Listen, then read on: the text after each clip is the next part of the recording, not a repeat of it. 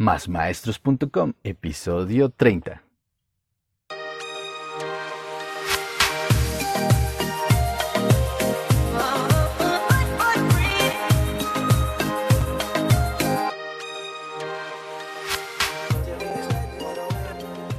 Buenos días, tardes o noches, maestros, maestras y todos aquellos amantes de la educación.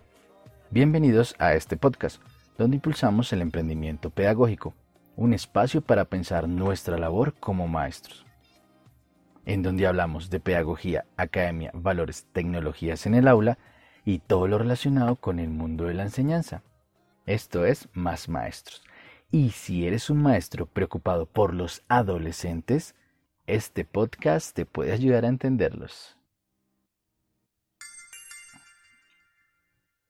Hola, ¿qué tal maestros y maestras? Bienvenidos a este episodio 30. Ya vamos en este episodio 30 con mucha alegría y mucha emoción.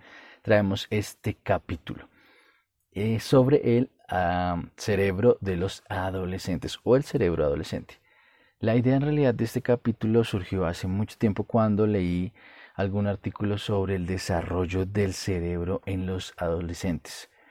Y reflexionando, pues todos nos quejamos porque tenemos que tratar con adolescentes, pero en realidad no comprendemos qué pasa dentro de su cerebro. Por eso quise traerles este episodio sobre el cerebro de los adolescentes. Y bien, vamos con este episodio. Resulta que los científicos usan imágenes de resonancia magnética para demostrar qué es lo que ocurre al interior de los cerebros de los adolescentes pues es un órgano que aún se encuentra en desarrollo y se encuentra incompleto en esta edad. Constituye un gran reto para los científicos poder explicar esto debido a la versatilidad y toda la generación constante de redes neuronales que encuentran dentro de estos cerebros. La emotividad se controla por el sistema límbico y por lo general se dispara en la pubertad mientras que por otro lado la corteza prefrontal, que es como el freno, eh, frena los impulsos, el que pone el freno porque usa la razón, el que es capaz de predecir que ocurrirá si se comportan mal, pues no madura sino hasta los 20 años o más. Algunos científicos creen que un poco más allá de los 20. Entonces hay un pequeño desfase en el desarrollo de la actividad emotiva que se controla en el sistema límbico porque se dispara en la pubertad por las hormonas y el proceso que viene con la corteza prefrontal porque no se ha terminado de desarrollar. Entonces hay mucha emotividad pero no hay razón que controle allí. Entonces este desfase es el que genera en los jóvenes unas conductas arriesgadas, una pasión por el miedo, y les permite también, que no todo es malo, adaptarse de forma muy rápida a su entorno. Eh, en la actualidad la edad de inicio de la adolescencia ha ido decreciendo de forma considerable, encontrando niños que llegan antes de la pubertad sobre los 12, en ocasiones hasta los 11 años. Y ese periodo de desajuste entre la emotividad del sistema límbico y el control de la corteza prefrontal, el freno de mano, eh, se prolonga mucho más y hace mucho más difícil el paso de la adolescencia. Eh, el conocimiento del desarrollo de este cerebro ayudaría por completo a muchos padres de familia, a maestros, a educadores, para poder confrontar todas las situaciones que ocurren en estos jóvenes adolescentes a esta edad. Poder distinguir entre estos comportamientos y las conductas que son típicas de la edad, pues eso sería un gran valor en el acompañamiento y en la educación en estas etapas. Vamos a seguir eh, desarrollando este tema porque hay unos, unos rasgos muy importantes en el cerebro del adolescente. Hay una capacidad de cambio, se son capaces de adaptarse al entorno, pueden modificar una gran cantidad de redes neuronales. Entonces, el cerebro funciona no solamente porque hay neuronas, sino porque las neuronas se interconectan entre sí. Eso lo llamamos redes neuronales. Y esa capacidad de cambio va porque son capaces de adaptar esas redes neuronales para construir nuevas redes neuronales. Ese cambio tan importante en ese cerebro en la adolescencia se da porque se desarrollan muchas regiones a la vez. No es solamente una región específica, sino que aumenta una gran conectividad. Desarrollan una gran conectividad que los eh, científicos llaman nodos o nódulos, que son puntos de conexión grandes. Entonces son capaces de adaptarse, de cambiar, pero debido a esa modificación en sus redes neuronales, a ese aumento de la conectividad.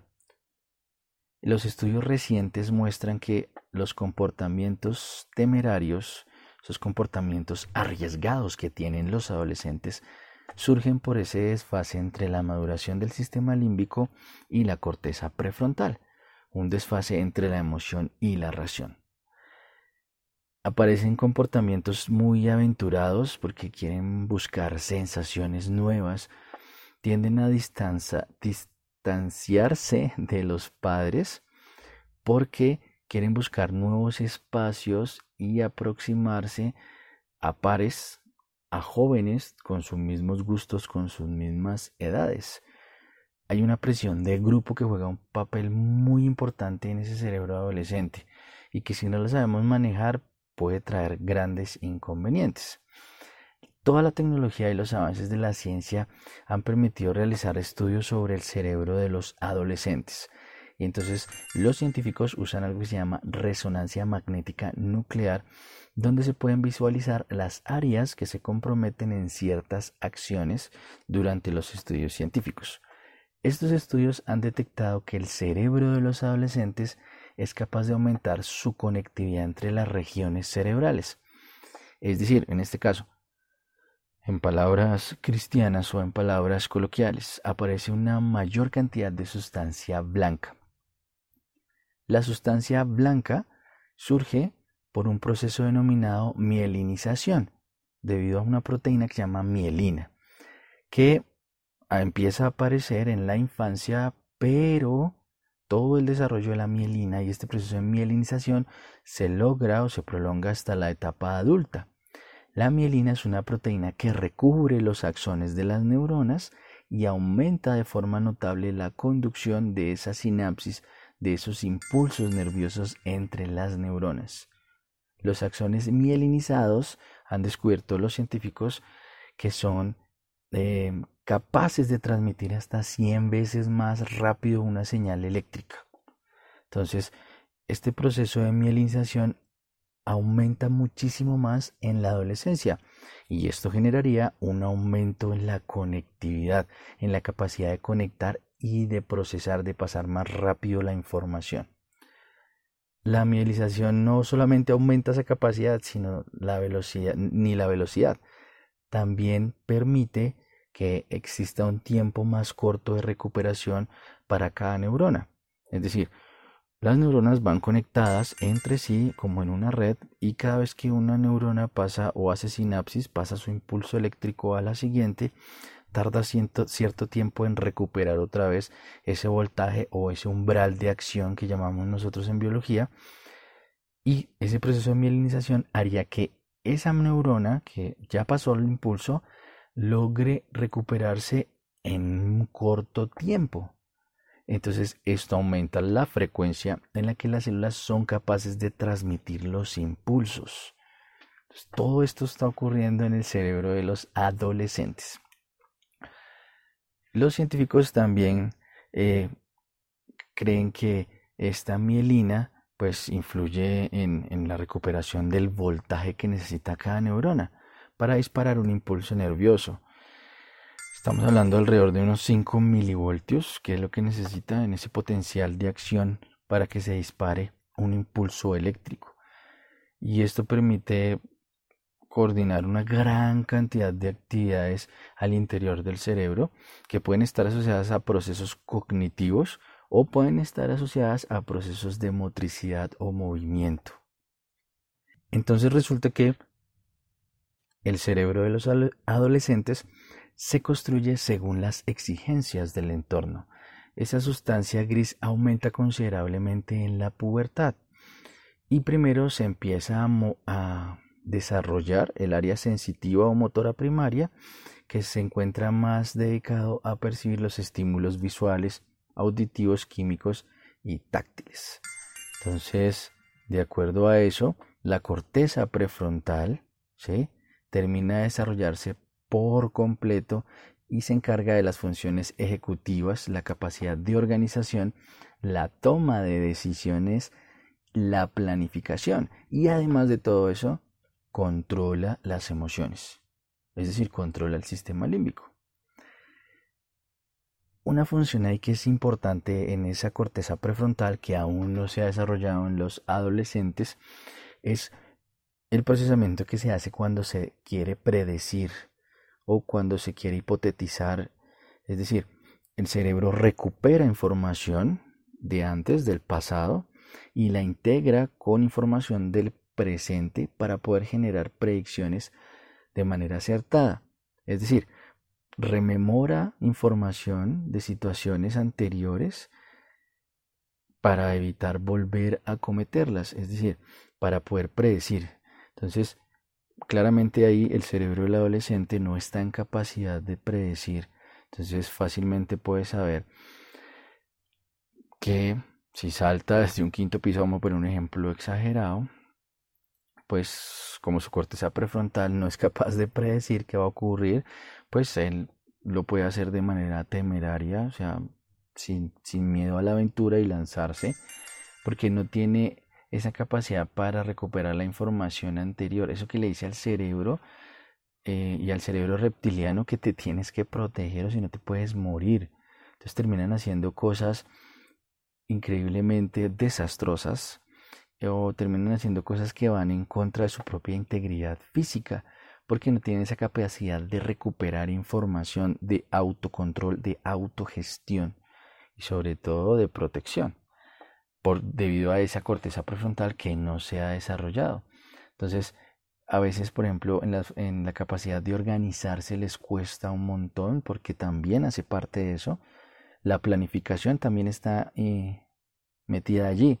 Entonces también les cuesta planificar por eso a veces los adultos peleamos con los adolescentes porque les cuesta organizarse, porque les cuesta planificar.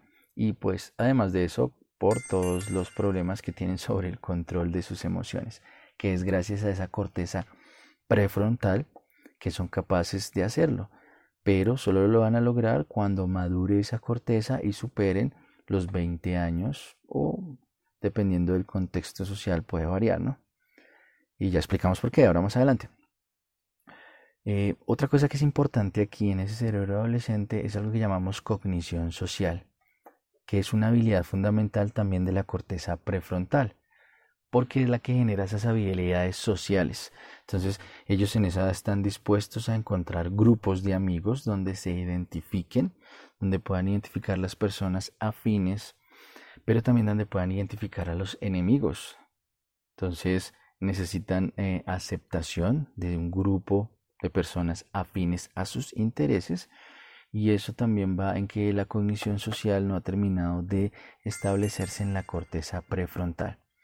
Necesitan eh, o a veces también sienten la presión de grupo porque necesitan ser aceptados.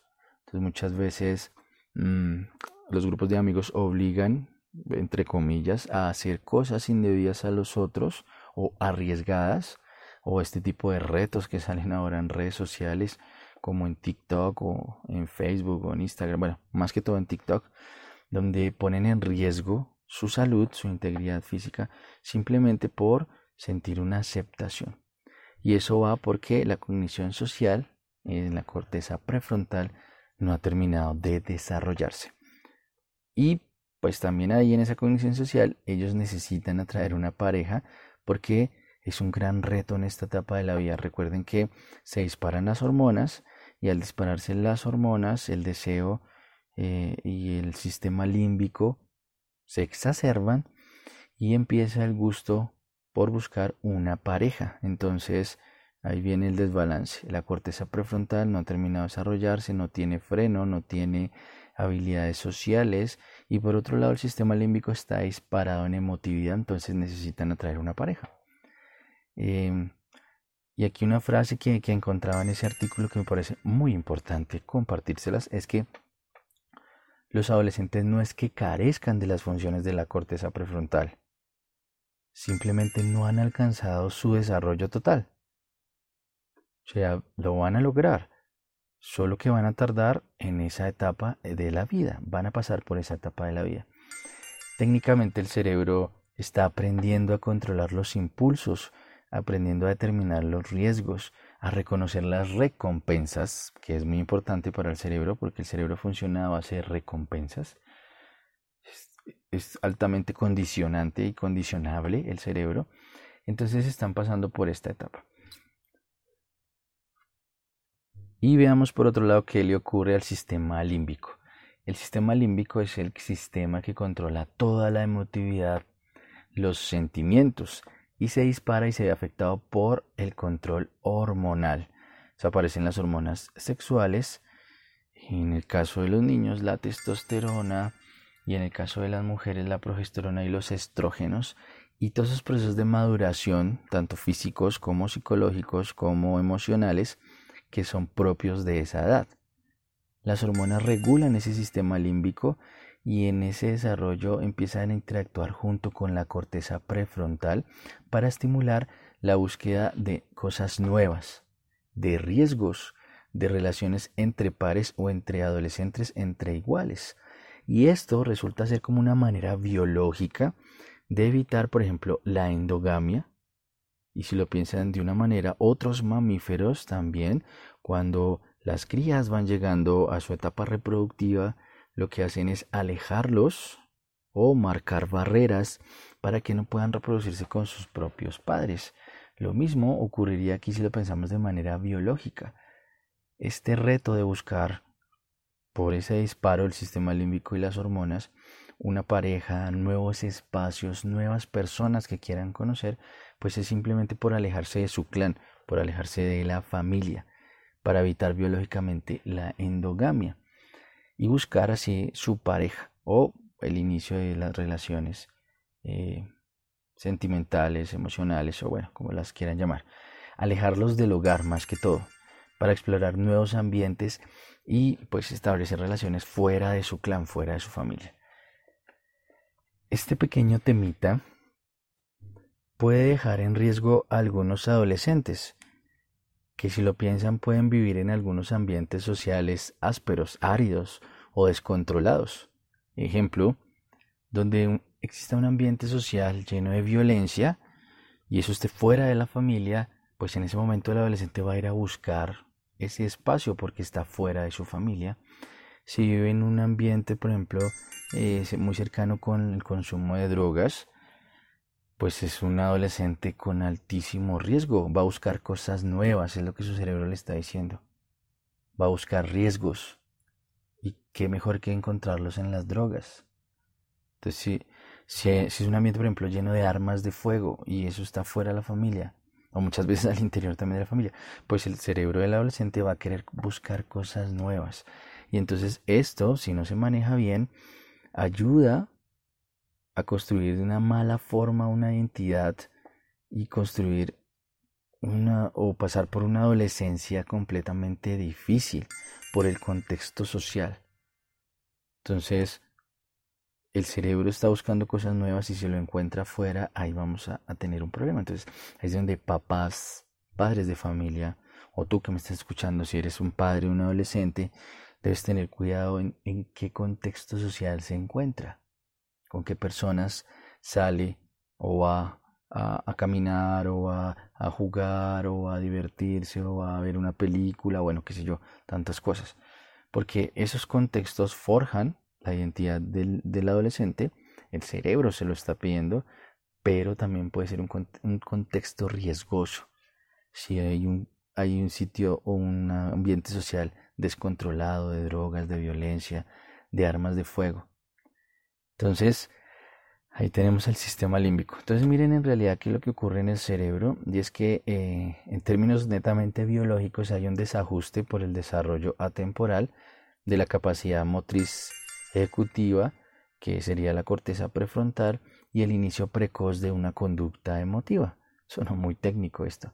Sin embargo, otros factores pueden afectar este desarrollo. El contexto social, que lo acabamos de decir ahora, eh, el contexto cultural, el contexto legal, porque la edad mínima legal para convertirse en adulto en algunos países puede variar. Y, pueden acceder a unas cosas ya cuando son mayores de edad o son adultos. Mm, algunos investigadores piensan que la etapa de la adolescencia en realidad solamente termina cuando la persona eh, se estabiliza ese desarrollo de la corteza cerebral y, y biológicamente estaría listo, pero necesita también de una aprobación social. Es decir, los investigadores dicen que sí, que la corteza prefrontal tiene que estar formada y ahí termina la adolescencia, pero también ocurre cuando el individuo o los adolescentes ya son capaces de asumir su independencia y los roles típicos de adulto según la sociedad y la cultura donde vive. Entonces ahí estaría lo importante, ¿no? La plasticidad que tienen todos los adolescentes o los que pasamos por esa, pues todos, se pierde cuando seguimos creciendo y llegamos a la adulta. Entonces ya no podemos generar nuevas conexiones. Em, y pues aunque ese desarrollo, esa plasticidad ha permitido a la especie humana avanzar, evolucionar, colonizar casi todas las partes de la Tierra, eh, adoptar diferentes códigos de escritura, lenguajes verbales, no verbales, eh, civilizaciones de gran auge, esa plasticidad que nos ayuda a evolucionar como especie es una gran ventaja. Pero esa plasticidad en los adolescentes en la época actual también es una gran desventaja. Y miren el lado negativo. Es que permite la aparición de enfermedades mentales, de trastornos de ansiedad, de bipolaridad, de depresión, anorexia, bulimia, psicosis, problemas de drogadicción. Y miren los datos. El 50% de las enfermedades mentales aparecen a los 14 años de edad y el 75% de las enfermedades mentales antes de los 24 años de edad. Es, es una fase de desarrollo muy grande, donde hay muchos retos, donde el cerebro trabaja de mejor manera porque es capaz de conectarse de nuevo, de tener más plasticidad, tener más nódulos, más conexiones, de aprender mucho más, pero también es una fase de grandes riesgos. Miren esto, el 75% de las enfermedades mentales antes de los 24 años. Si no lo sabemos afrontar, si no lo sabemos acompañar, pues vamos a terminar mal.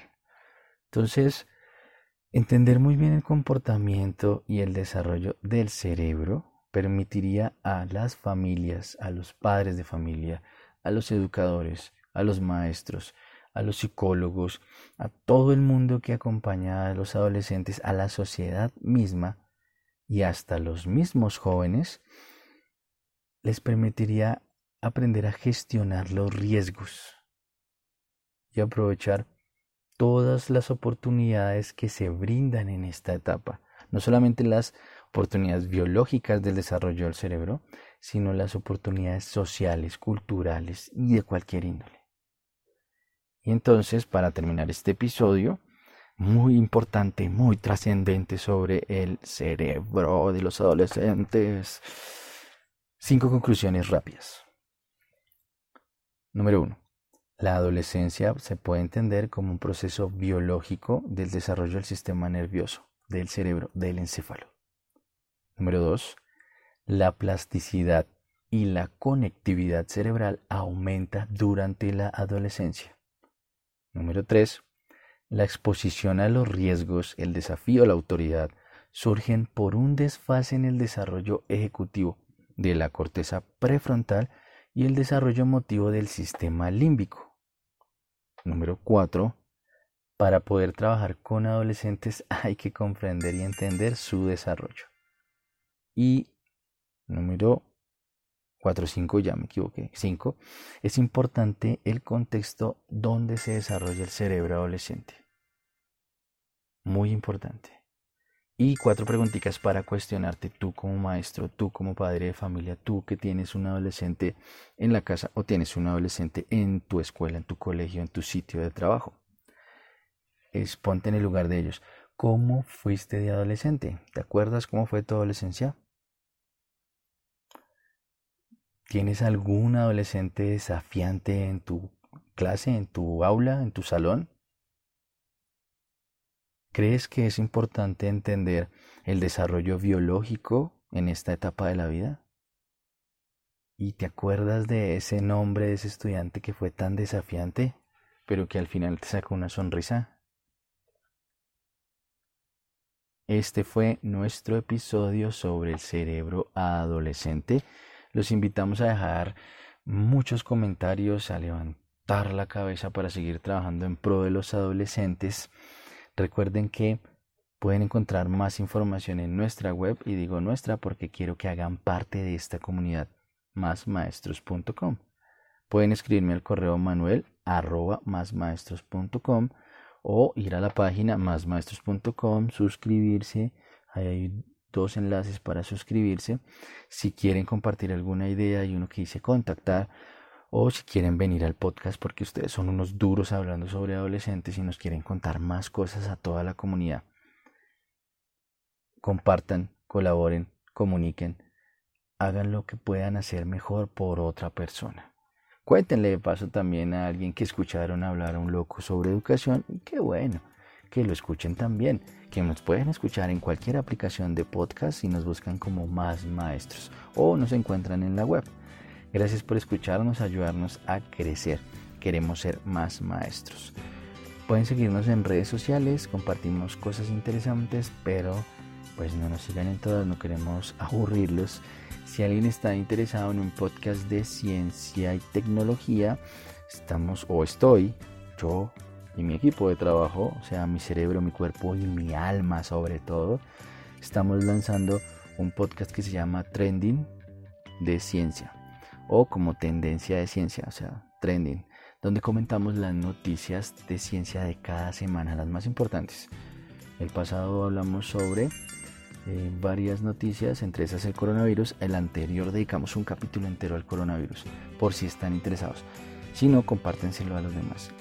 Recuerden siempre convertirse en más maestros que entiendan el funcionamiento del cerebro adolescente. Y eso es todo por este capítulo. Bye. Chao.